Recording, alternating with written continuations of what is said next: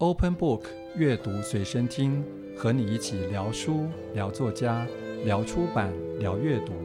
让你随时随地、随性随身听。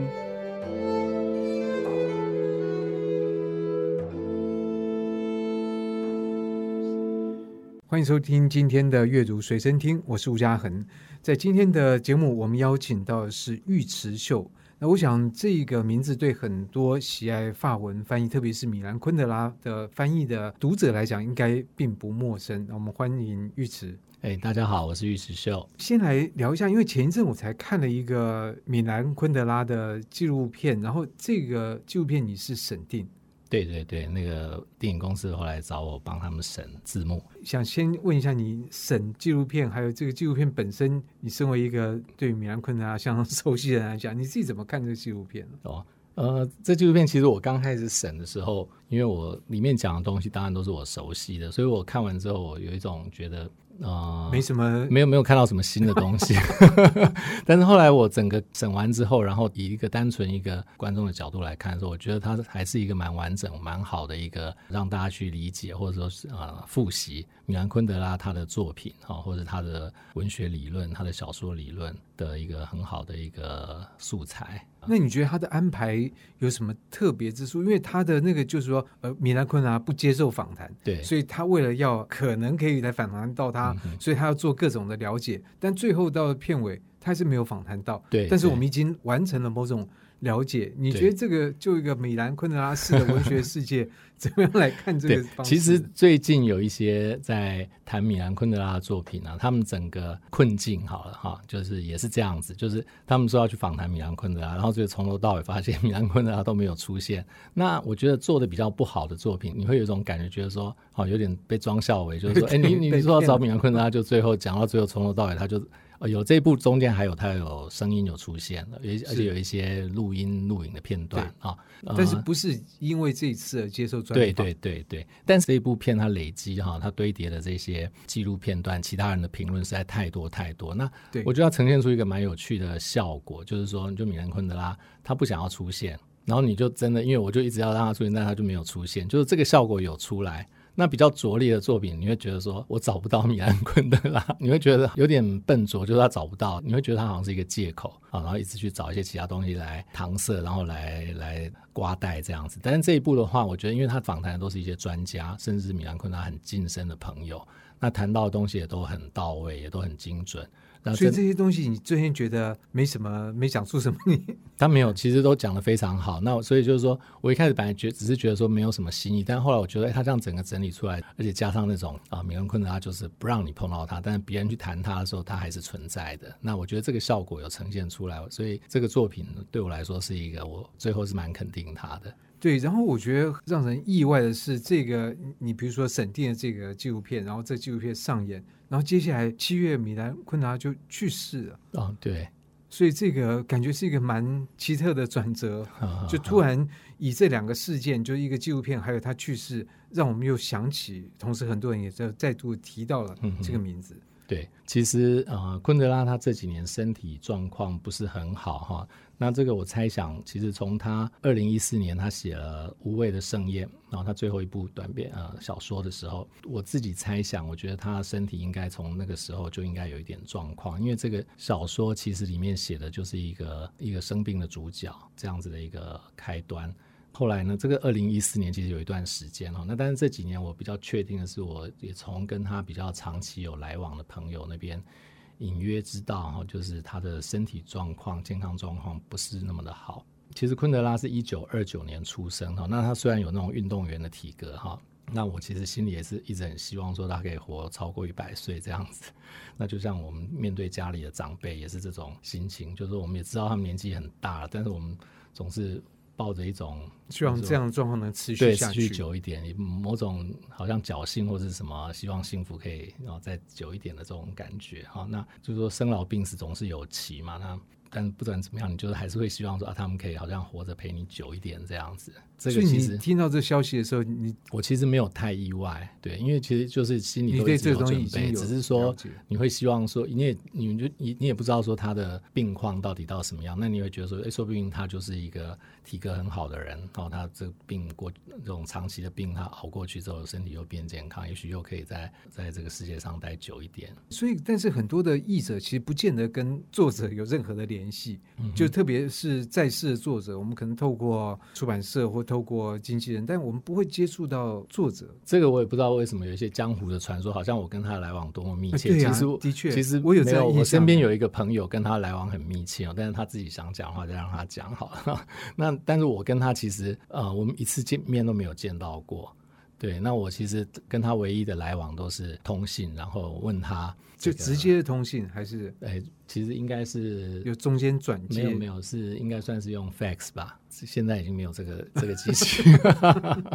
米兰昆达属于 fax 的年代，对对，然后这样是最快的嘛，而且最直接，也不会影响到进度啊什么的，其实最方便的一种。所以你跟他的这个 fax 的往来是就是讨论翻译的，对对。嗯，其实次数并不多，因为呢，其实我们这个讨论的经验哈，就是是这样子，就是我通常是看到一些应该是比较细节性的东西，因为它的文字其实是算是非常清楚的。那怎么讲呢？就是通常是极少数的情况哈，就是我有一些小细节，一些无关宏旨的描述，但是你知道翻译连个逗点过不去，你就是过不去，对，就过不去。那你我会去问他，那他会回信解释。那我我印象比最深刻的就是他他有补上一句说，哎，那如果这个您觉得这边不清楚的话，那请把这句删掉。哇塞！哇，我看到这句的时候压力好大。我想，我脑袋里出现的画面是说，啊，我问一句，然后台湾的读者就少了一句。可这个也可能有时候表示这个作者不悦或不耐烦，觉得嗯，倒也不是，他是很真诚的，就是说他认为说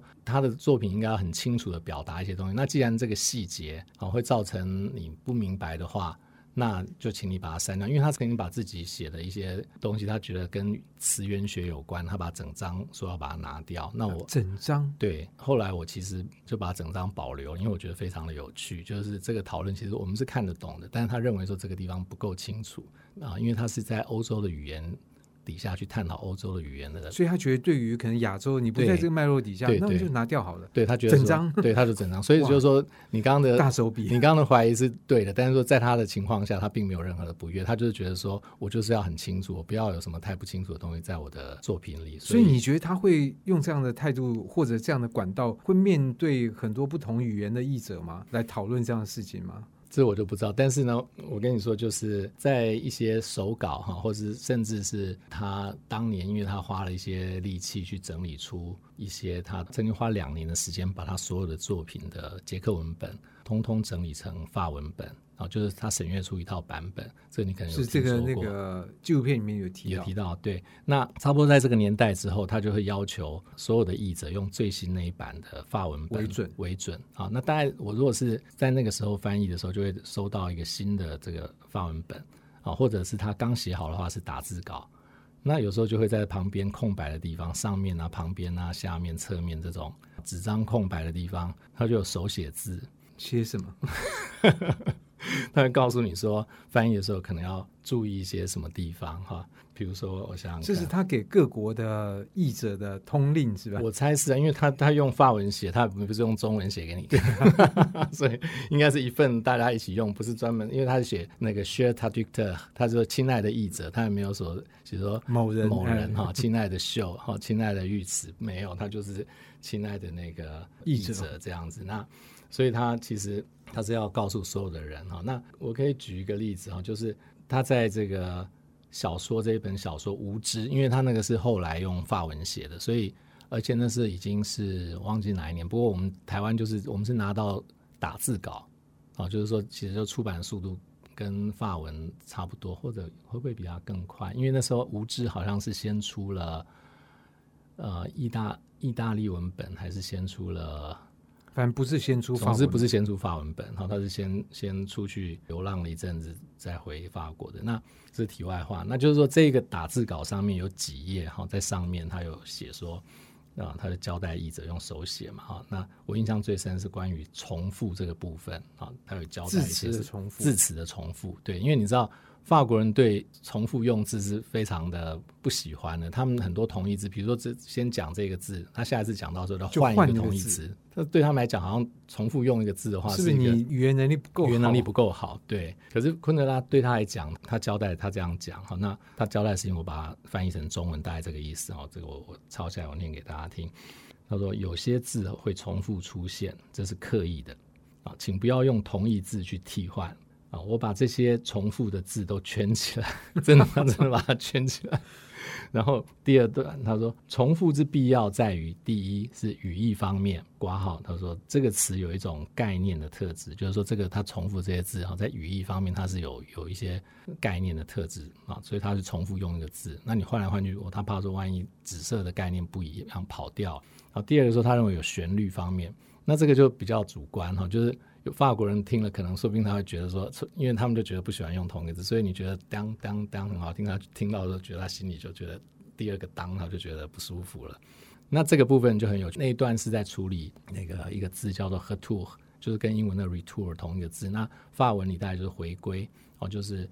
在讲那个主角他们要回到故国这样子，他不断的出现这个字，那所以他就特别的强调，你不要给我一直换字哈，就是你用同一个字，让他这种概念性的感觉出来，然后让这个声音的回荡要出来，所以我就特别的谨慎在这个部分啊。哎，可是这样讲很有趣，因为第一个他那么强调这件事情，显然他一定有什么经验，使得他这里还要 特别强调一下，还要圈起来。这有有一个状况说，比如说原文里面，说不定他这后度他每次都用不一样的词，可是对于一个其他语言作者，说不定他找不到那个语言里面有那么多同义词可以兑换，所以呢，他其实在原文里面都用不一样的字讲的是回归，可是中文我全部的、啊。用中文都写回归回归回归，也就是说你不用讲，我已经自动把它校正成一种重复的状态了。啊。对，其实我在做法文翻译的时候，有时候会出现这样的状态，就是说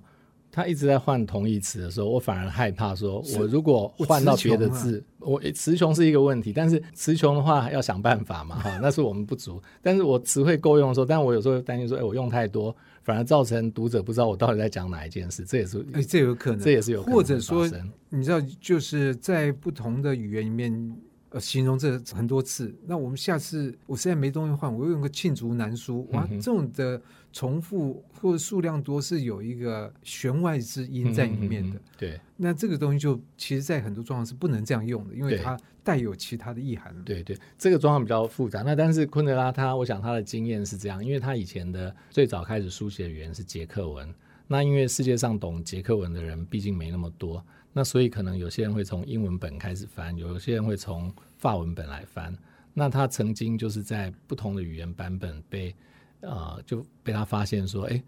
比如说他的长句被切割成很多的短句。那你知道，就是昆德拉他是一个音乐性很强的作者。光是我这种比较古典乐的门外汉，我从他的讲的这些事情里面，就理解到一个节奏，在语言上的节奏。你句子拉得越长，哈，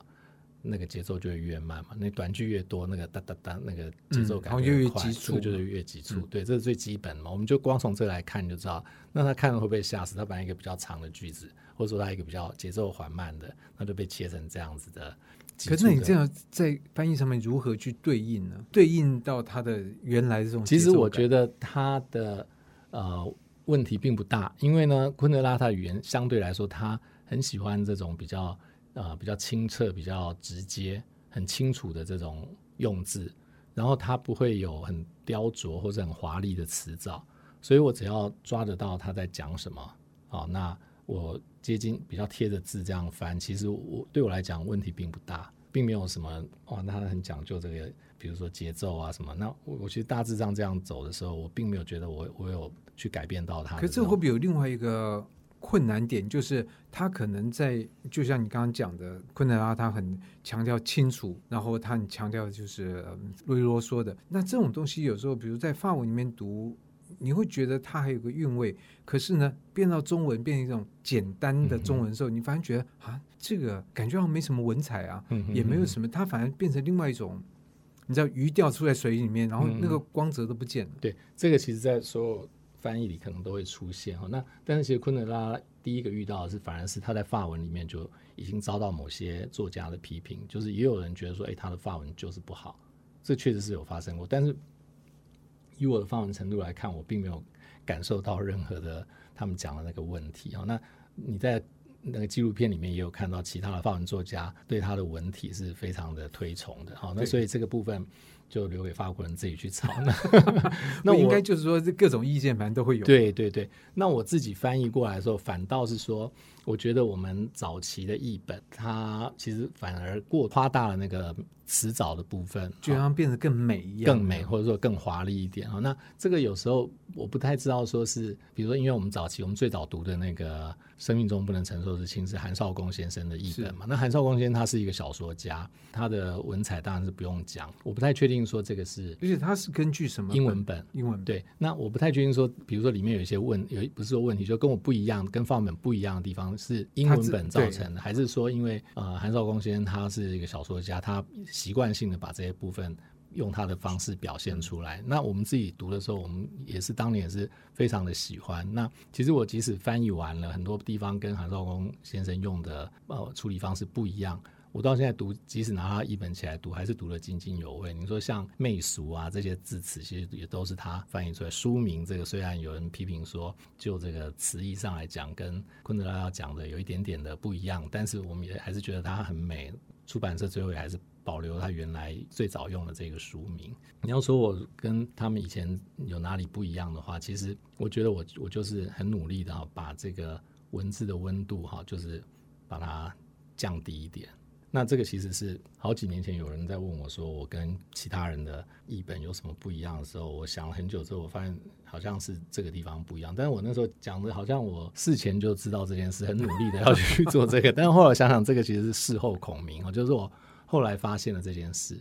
好，那当然我之后的译本，我就会提醒自己不要去故意强调那个，要把把词汇讲得很漂亮，怎么样？那其实重点是把，反而是要把这个叙事的温度哈，把它调低一点。这个其实我到后来在翻译米兰昆德拉的时候，会稍微提醒我自己。但是有时候我也会觉得说，哎，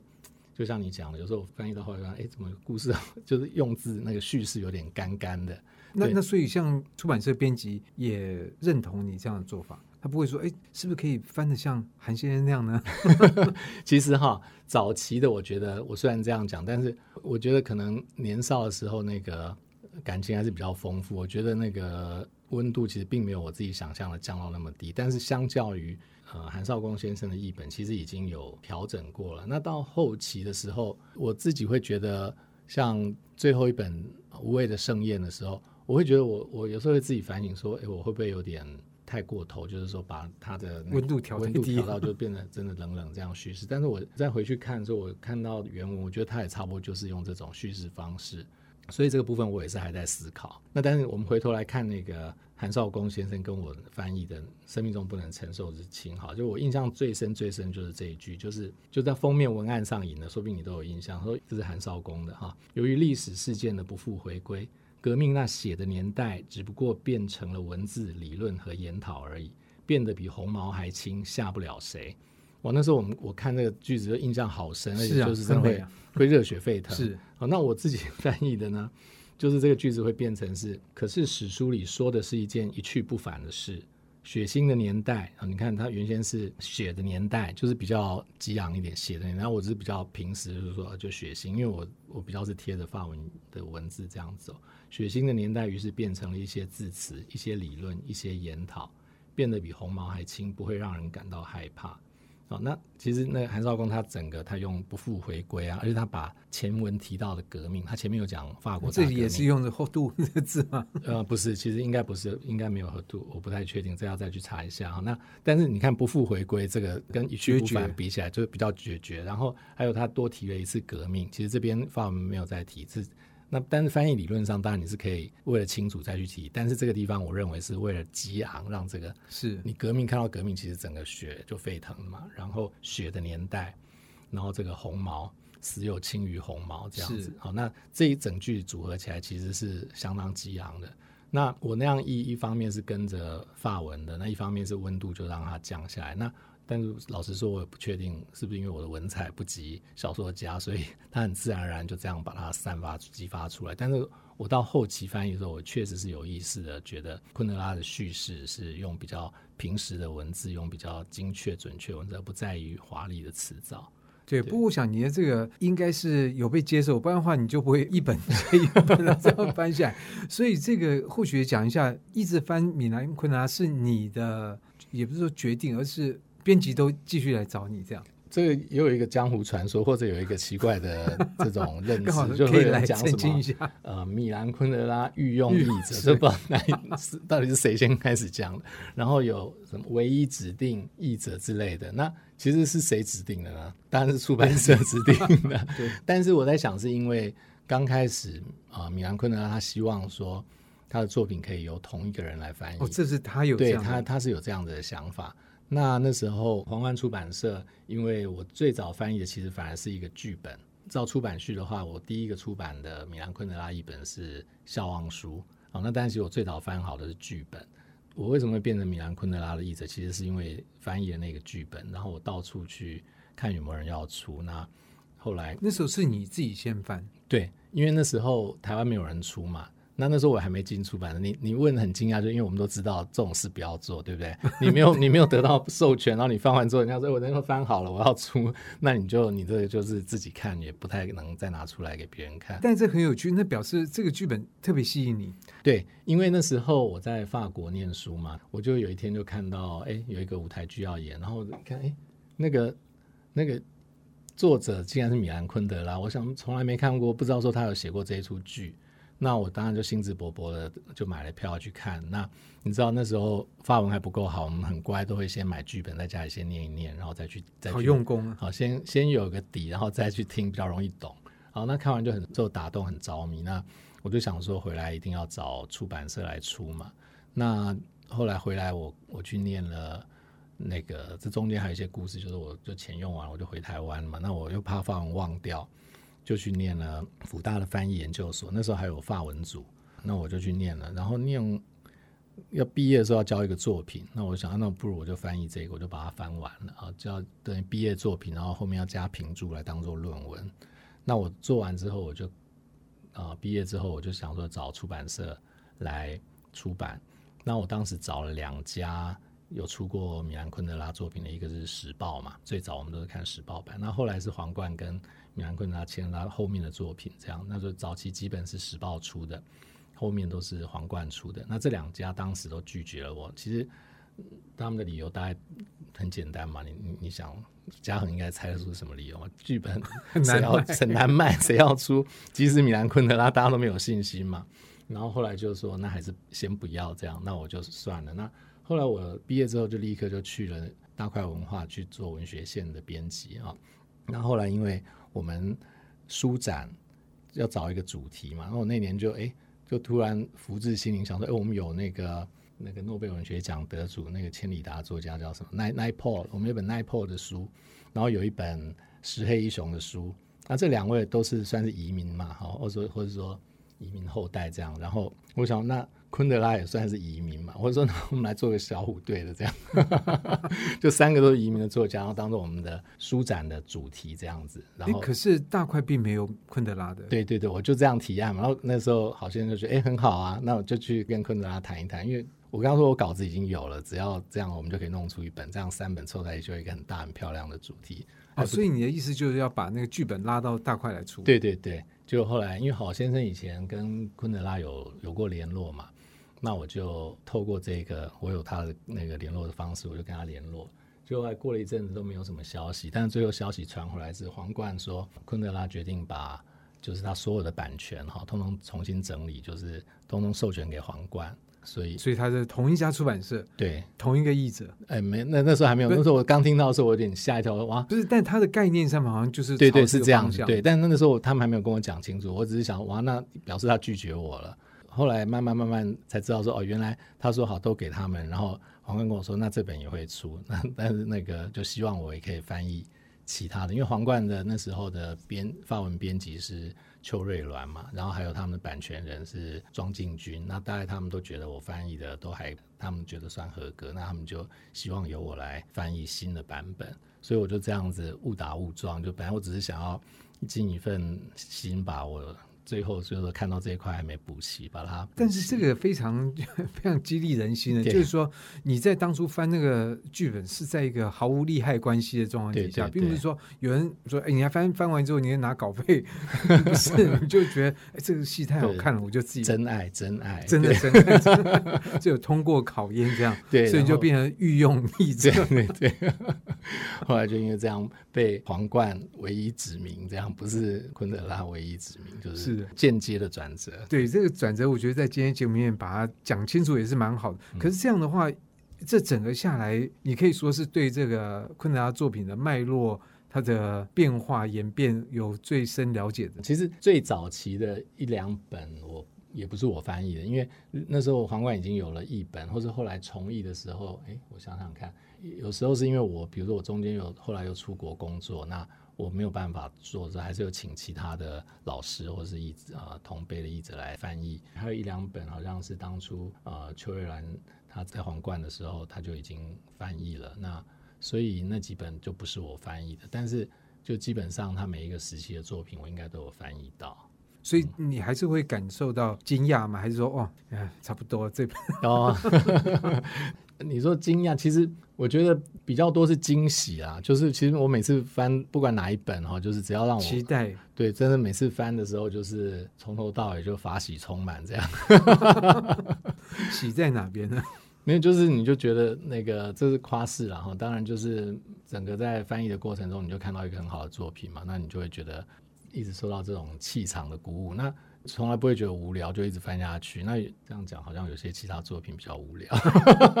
也不一定啦。就我觉得每个作品碰到就跟登山一样，有时候景色很好，对对对，有时候很辛苦，是是就是这样。对，那但是昆德拉的作品，我觉得比较我我自己译起来比较没有冷场的感觉。就是即使是长篇啊，它也没有什么说地方是铺陈啊干嘛，它几乎整本我都觉得都毫无冷场哈。所以其实译他的作品很蛮精彩的，然后不太会觉得无聊啊。哎，不过那你顺便讲一下，因为你做一个发文译者，你也翻译其他的作品，包括一些图像的这个作品，所以你的范围里面所接触到的发文的图像的这种出版有什么样的样貌吗？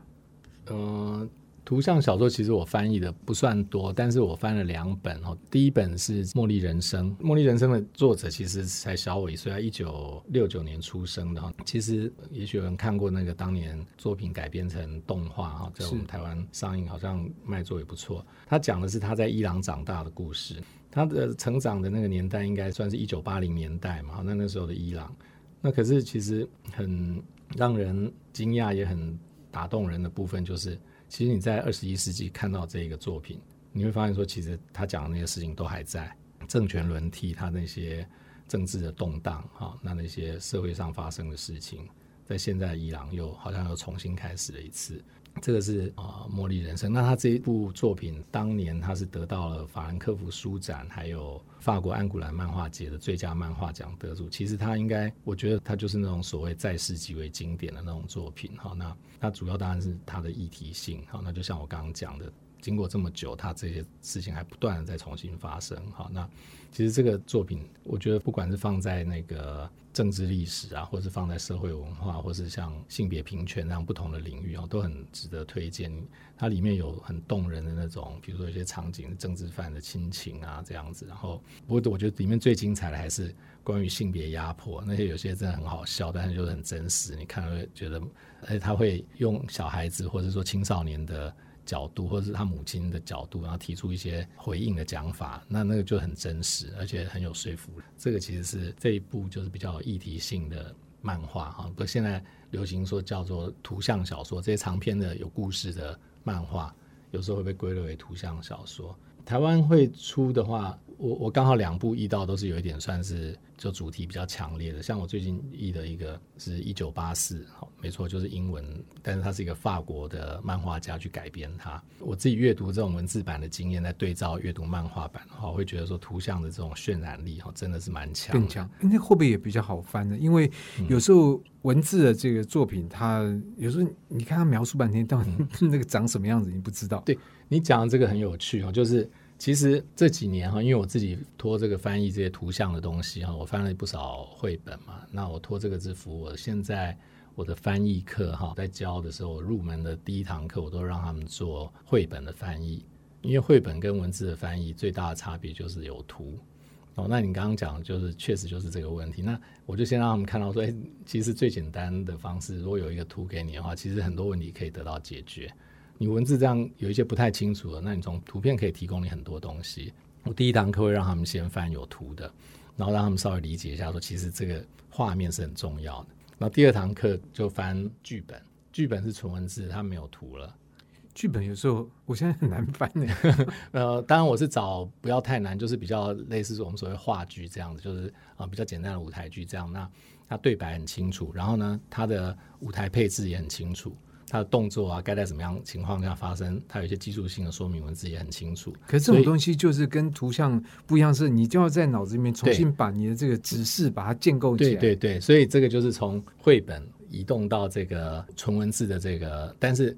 剧本作为一个纯文字的文本来说，它的对于图像的指示，它有很多更清楚的说明，它是很清楚。你跟小说比起来小说不会告诉你说它是怎样怎样，它可能有时候在口语里面去指示说。让你明白说他在哪个位置，但是剧本里面常常会为了演出的需要，他会把它讲得比较清楚。当然不是每一部作品都这样。那我当然会去找一个，就是舞台讲得很清楚，然后对白怎么发生，他们的相对位置很清楚。这种像这样情况下，他就理解说，哎，其实要建构一个叙事哈，一个一个小说或是一个这种 fiction 的叙事哈，你必须要有一个画面。那我就从。绘本的有画面的情况开始谈，然后第二阶段工作是没有图像，但是你要自己去建立图像，而且很容易建立。你你如果说你用空想没办法，你就根据他的指示，你就画一个剧场的图，或者做一个模型出来，你就知道说哦他们是这样子，那你就可以照这样去进行你的这个剧情推演。那在这样练习之后，到最后你去进入到一个真正的这个小说这种虚构的书写的时候。你才知道说，我如何一定要去把这个画面建构出来，才能完成这样子的这个叙述，这样子的故事的推展。那蒋回昆德拉，他在这方面是比较清楚的吗？他其实不是一个故事型的，因为很多人都说他的故事都不需要有完整的故事，所以这倒跟他比较没有关系。但是他只要有讲故事的时候，那个故事都是相对清楚。他并不是，他是讲故事的部分很清楚，因为他应该不叫讲故事，因为他就是不是一个故事型的小说家，他是加意加叙嘛，他常常会把他的议论利用他的人物去演绎出来。大部分人他们觉得说啊，昆德拉很难翻译，他们觉得说很难翻译。那对我来讲，反而是相对容易的，因为大家觉得说那是哲思的部分。对昆德来讲，那只是一个他去回应小说本质的一个东西。比如说他提到尼采啊，提到什么永劫回归，那大家说哦，这个哲学怎么样？他们没有，那只是他的他自己有讲说，那只是他去回应小说本质的东西，他并不是要真的要去。所以不会困扰你，不会困扰，而且他不会真的去很抽象的去阐述它，阐述它。它相对来说重点不在那边。对，相对来说，他反而是用一个人物的演绎。你如果真的觉得他在讲哲学的话，那他是用一个真人演出版，然后把他的设定的一些议题这样子扮演出来。那每个人看他的叙事之后，再加入昆德拉的议论之后，这个人物其实。我不知道你记不记得纪录片里有人这样讲，就是在谈论说，为什么昆德拉这么厌恶那部被拍成电影的《布拉格之春》？因为呢，当他变成一个影像化的人物之后，所有东西就定型了。是他的原先只是用人物来代替他的一些哲思，或是他的议论，或是他的一些沉思的东西，在电影里面已经不见了，都变成一个。人物的角色这样子，而且是很清楚、很比较扁平、比较单薄的东西，他就没有更多思考的空间，所以他们会觉得说，昆德拉的原作的空间其实是非常的大，但是压缩到电影之后，就整个扁平化。那你同意这样的讲法吗？我我同意啊，因为它确实是两个不一样的表现方式。虽然就商业电影来说，《布拉格的春天》对它是非常成功也很吸引人。其实很多人都是因为看了这部电影之后，啊、我当年也是因为看，他应该要感谢。对对，他自己也有自嘲说他是因为这部电影才在走红，但是就是说他真的没有办法接受这个东西竟然是自称说是改编他的作品这样子。那里面其实也很有趣，你有看到说他们一开始在讨论的时候有问昆德拉，但等到后来他们遗失到哪里去作业的时候，后面的加了什么东西，到那些昆德拉都不知道。对，那所以你会把昆德拉放到你的法文课上头吗？呃，我刚刚讲的那个呃，第一堂课会用绘本，对不对？那绘本我会常常换，那但是我常常用昆德拉的剧本。因为他的剧本很有趣，他的剧本哈，他的空间舞台空间他自己讲，因为他是属于舞台极简派的，他要让呃时代的因素哈模糊掉。对，所以它会有一些空间的配置，但是就相对很简单。我觉得对刚做翻译的人来说，有一些比较简单的，这样让他们作为一个起步的思考。所以说，这也是你当时最早翻这个剧本的原因嘛？这都是巧合，对啊。但是我就跟他们说，哎，这个我当年你们这个程度的时候，我在地铁上这样看看看都看得懂，所以你们应该做这个都不会有问题。不过这里面其实最难的是，它里面有一个引言。那里面是一些呃思辨式的东西，那那一段是最难翻的。不过真正是单纯剧本的部分，其实真的很适合初学者。你如果只是要看发文对白啊练习的话，其实前面的剧本都是很简单。其实很多法国很好的剧本，它都很适合初学者，因为它就是简单的对话，没有什么太转折。所以这个会不会讲到？就是法文的确，我也发现，就是比如说你说德文的话，我以我的经验来讲，你好像要懂相当多的字哦，才可以开始看一个东西。嗯、但是法文其实大概呃学个半年一年，那个单字量已经够你读一些，你知道，就是说你会碰到的东西，其实你拿来读读，你发现大概可以了解到若干比例。你讲的确实是我在啊、呃、学法文的时候。我觉得我刚开始的时候，比如说我们就有小王子 可以读啊，呃、对小王子，对、啊，会异乡人啊，我觉得也是。对对，那但是我在想说，那是刚好有几位作家，他们确实是用这样子的方式在书写，又可以写得。像那个举哈斯，他的文体哈，他也都是用一些很简单的句子，那又很优美，然后而且写的也很好玩。就是当你的文化程度够，然后你的范文还学的不够好，然后你这样去读懂它的时候，我觉得那个很有趣。对啊，所以这个是作家的选择的方式。嗯，他选择用一个比较没有太多难的字，但是也可以做充分的表达。我觉得刚好是那个时代刚好有一个这样子的潮流吧。那个你说那么多的作品，刚好都是也差不多他们的年作家年纪差不多都是同一个时代的。那我我觉得那时候确实我看了好几本书，而且呃。像举哈斯的《广岛之恋》，举哈斯的好几本，然后《小王子》啊，然后你刚刚讲《异乡人》这些，这些真的都是初学者，就是是这会给初学者很大的信心的，觉得哎，我可以读世界名著，对啊。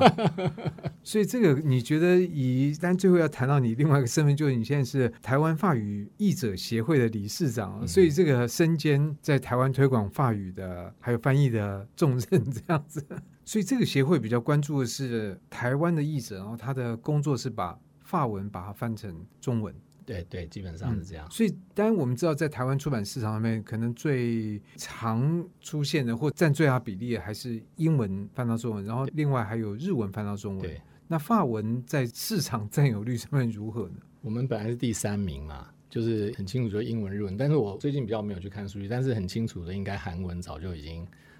应该冲上去了，对。但是在这之前，法文在这之前，就是在韩韩流出现之前，法文应该是第三名，就是，但是它距离一二名有点距离，就是。对，那所以在台湾从事这个法文翻译的人数的状况，或整个的状况是怎么样？或者这个译者协会的担负的什么样的角色嘛？好，呃，我们也没有去统计说真正就是在这一行上面有多少人，因为也很难去统计嘛。因为有些你知道，有些人他不是固定以此为业，也许有些老师他偶尔翻一本，那有些奇人那翻了一本之后也不知道跑哪去这样。那但是其实就是还是有一一批。固定比较固定比较固定的对，那那我们这个协会台湾法语译者协会其实主要就是呃做法文翻译。你刚刚讲其实基本上都是比较多是从法文到中文这样子，但是呃也偶尔也会有中文到法文的哈比较少。那口译的话基本上就比较双向，这个协会其实口笔译的都有。所以要成为这个协会的会员是除了缴会费以外，对，那资格限制就是说你这一个真的是有在做这个行业的人，如果不是的话，就是可以成为荣誉会员，就是 就是只是等于是有点赞助，那也许那个你就是在。投票啊，那个会务上你就比较没有发言权这样子。其实我们这样固定有缴费的名单上的有应该有超过一百人，那但是固定有缴费也差不多有六六七十个这样子。那所以这个算是说大不大，说小不小，就是不算是稀有动物，但是也也确实在台湾不多啦。那但是法语译者啊，这个物种有时候会受到其他语种的羡慕，是因为。因为你知道法国文化部其实他常常会他会编很多预算在推广他们优美的法兰西文化这样，所以所以你们会雨露均沾会沾到，我们会比较我们法语译者其实是比较受惠，因为比如说你就会有一些活动，你就看到说，哎，你的你的这个语言它有一些活动在举办。而且是特别，就是以为这个文学啊，或是为这个翻译，或是为出版。比如说，法国的出版业就是在台湾的国际书展，其实他们其实很早就开始会去参与我们主题馆，然后几乎每隔几年他们就办一次大型，就是变成主题馆这样子。这是一个。那另外是他们每年其实都会在台湾一定都有固定的海外的这种文化的预算嘛。那还有是译者可以申请一个叫做居留补助，可以去法国住一到三个月。你申请到这个补助的话，你可以他提供你生活费，让你可以去法国去 update 一下他们的各种文化、各种文化的变化。这样，总之就重新浸润在我们听起来比较熟悉的。对，那你可以带你的工作去做。那但当然，他只提供你生活费跟住宿。那啊、呃，好像没有提供机票，但是有时候也会有其他的方式。如果说你真的是一个比较积极投入的译者，他可能会帮你想一些其他的奖。听起来福利很多哎。对啊，那你说像台湾出版社也都知道，说有些书可以去申请啊、呃，法国的出版补助，有有好几种啊，出版补助或是。比较困难的书的补助，然后译者的稿费的补助，这是对出版社这一方的。所以大家对于法语译者得到的这种外来的 势力的帮助，大家比较蛮羡慕的。这样，那碰到这种羡慕，你怎么回应呢？来呀、啊，来学法文。没有啊，因为做译者当然还是辛苦的工作。但是像我们现在还是每年，他们都会编一小笔预算，大约三千欧元，然后让。我们的法语者协会办一些活动，那所以其实我们跟法国在协会都一直还是有一些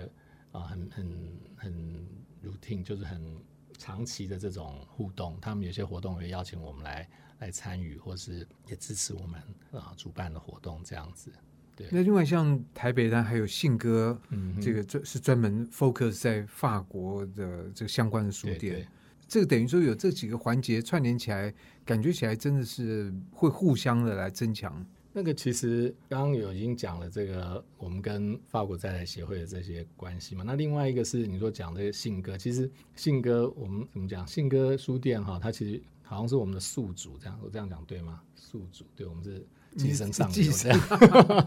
就其实我们在今年以前，我们的会址都登记在信鸽书店，真的啊？对，就是他们就很帮忙，因为我们其实提供会址给你们来登记。我们其实是没有办公室，可是这样也很好啊，因为他们书店他们也希望说谁来读法文书，但是你们这些法文译者，你们的、嗯、我们会址登记在那里，但我们不一定有需要 去。原来是这样，对，他就是真的就是帮助我们。呃，而且我们很多优秀的志工哈，其实都是小鸽子，就是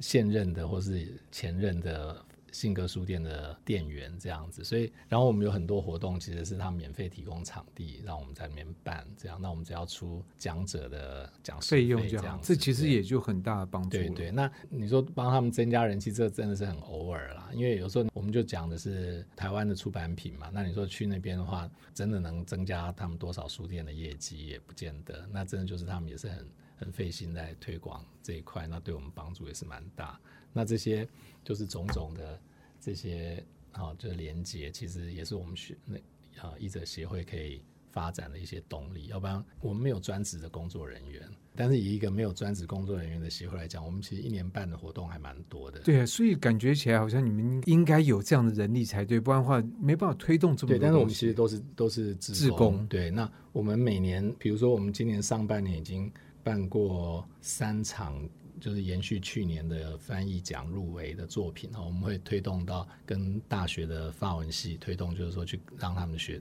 啊，请译者来他们系上演讲，好告跟他们谈这本书的翻译或者这本书介绍这样子。那另外，我们有固定的讲座，叫翻译的艺术，就是提供给刚出版新书的译者，请他们来讲他们的书啊，可能是介绍这本书，或是谈这本书的翻译这样子。我们上半年就有办过，像是呃陈太乙，他最近在翻译《追忆似水年华》，啊，请他来谈这个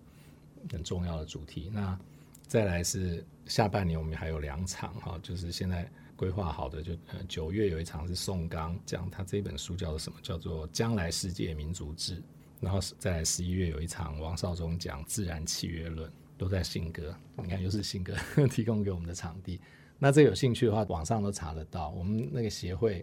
ATTF 缩写，Google 或是脸书上那个打开的话，那我们最新的一些消息都在上面。对，对啊，所以我觉得你还不要讲，越讲其他语种译者越羡慕。对，我还有最重头戏没讲，我我们两个最重头戏是我们夏天刚过的这一个，一个是我们的新手译者研习营啊，我们我记得一注意到好像也是每年都会办是是，每年夏天都会办，这个其实是大概差不多也是我们创会大概第二年哈就开始，我就我就推了这个研习营。那今年的主题是欧洲漫画，就图像小说。哦，那也是我们通常都是四天的活动，那早上都是讲座，那早上讲座其实一般的读者都可以来参加，然后就要报名，但要报名。好，那下午的话是工作坊，好，那这个 workshop 就是请那个资深的译译者，看我们当年是什么主题，那请资深的译者就来带带领带工作坊，这样那就实做，然后讨论，这样非常的有趣。那这个活动其实很多。年轻的译者都反应都非常好，所以我们就是一直持续在办。我们其实刚才刚办完，但我们已经开始在筹备明年。哇，听起来真的很不错。对，明年我们的主题应该会是人文社会科学的翻译。那这个其实，在台湾是蛮小众，但是其实很需要的东西。对，特别我印象里面有一些可能台湾这方面的的学者也是在法国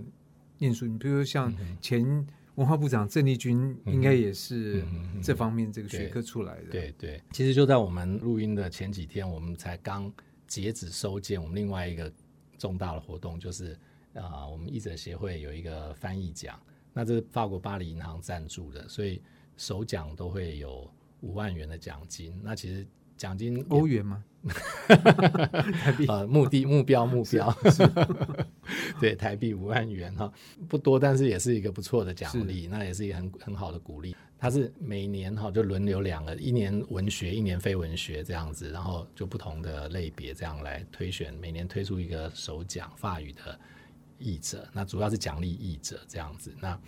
对啊，那我们才刚截止收件，那今年收了差不多三十件，其实算蛮多的，对。所以赶不上就明年再来，明年就是文学，就是一年文学，一年非文学。非文学对，其实一方面也是，其实说真的，法文的出版品也没那么多。如果每年都两类都有的话，会很快就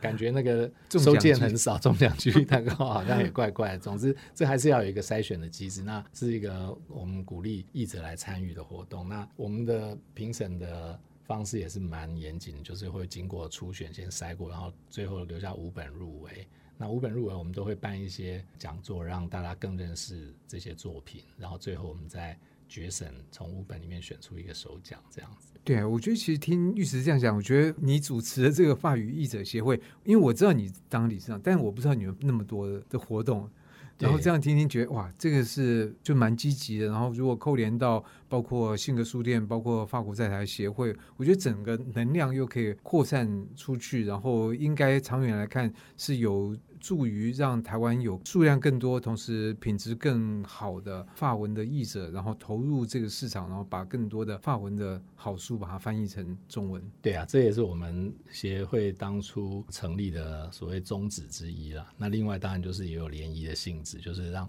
更多的法语译者彼此认识到认认识到彼此，然后大家互相支持，那也让。更多的读者认识到翻译的重要性，也让译者有更多的让读者认识的机会。这样，今天的节目我们就邀请的是法文的译者，同时也是米兰昆德拉专属译者尉迟秀来介绍从米兰昆德拉开始呢，然后讲到他在译者协会理事长的这个作为。我相信，呃，他从这个分享里面对于。米兰昆德拉对于这个协会有更多的了解。那最后就谢谢尉迟